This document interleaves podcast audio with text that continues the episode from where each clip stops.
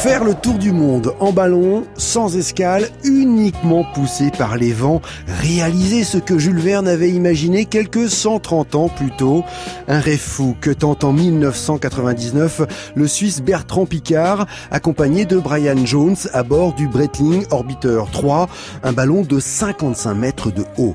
Un départ dans les Alpes suisses, agité ce jour-là par des vents violents. Notre décollage a été causé par un couteau suisse qui coupait la sangle. Passeport pour l'aventure. Au départ, le ballon se secouait beaucoup. À l'extérieur, 32 grosses bouteilles de, propane qui s'entrechoquaient. C'était assez inquiétant. Et, finalement, le directeur de vol a pris son couteau suisse. Euh, il a coupé la sangle en disant maintenant il faut les libérer. On ne peut plus attendre davantage. Et on s'est retrouvé en l'air comme ça. Ciel azur pour accueillir le ballon du Suisse Bertrand Picard et du Britannique Brian Jones. Une nouvelle expédition pour tenter de boucler le tour du monde en ballon dirigeable.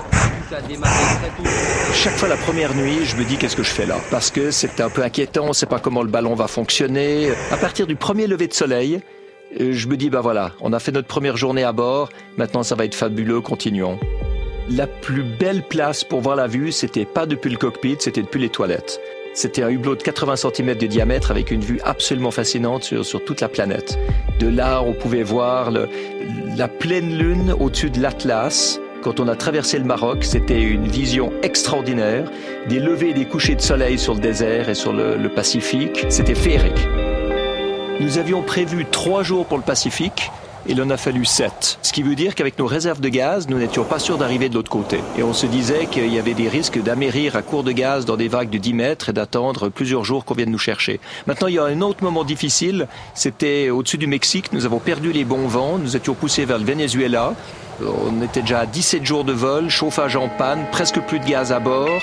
Et ça, c'était le, le dernier kit ou double que j'ai dû faire, c'est-à-dire d'utiliser beaucoup de propane pour monter, monter, monter le plus haut possible et voir si au-dessus de nous il y avait des meilleurs vents. Et là, là nous avons pu traverser l'Atlantique en, en un jour et demi. Donc en fait, on a un peu rattrapé le retard du, du Pacifique à ce moment-là. Mais c'était des moments très, très, très tendus, je dois dire. Bonjour. C'est l'un des plus grands exploits de cette fin de siècle. Ils ont mis seulement 20 jours pour boucler le tour du monde en ballon.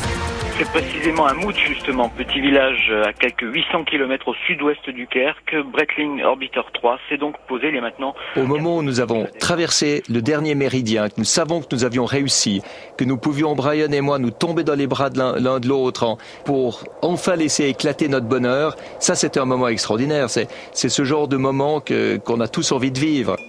En fait, je repose beaucoup à ce tour du monde en ballon parce que c'était une expérience humaine absolument fascinante. D'être dans ce ballon pendant 20 jours, 20 nuits, de tout faire là-haut, manger, boire, se brosser les dents, dormir, aller aux toilettes, piloter, tout ça dans cette espèce de petite maison transportée par un ballon dans le ciel pendant 20 jours poussé par le vent.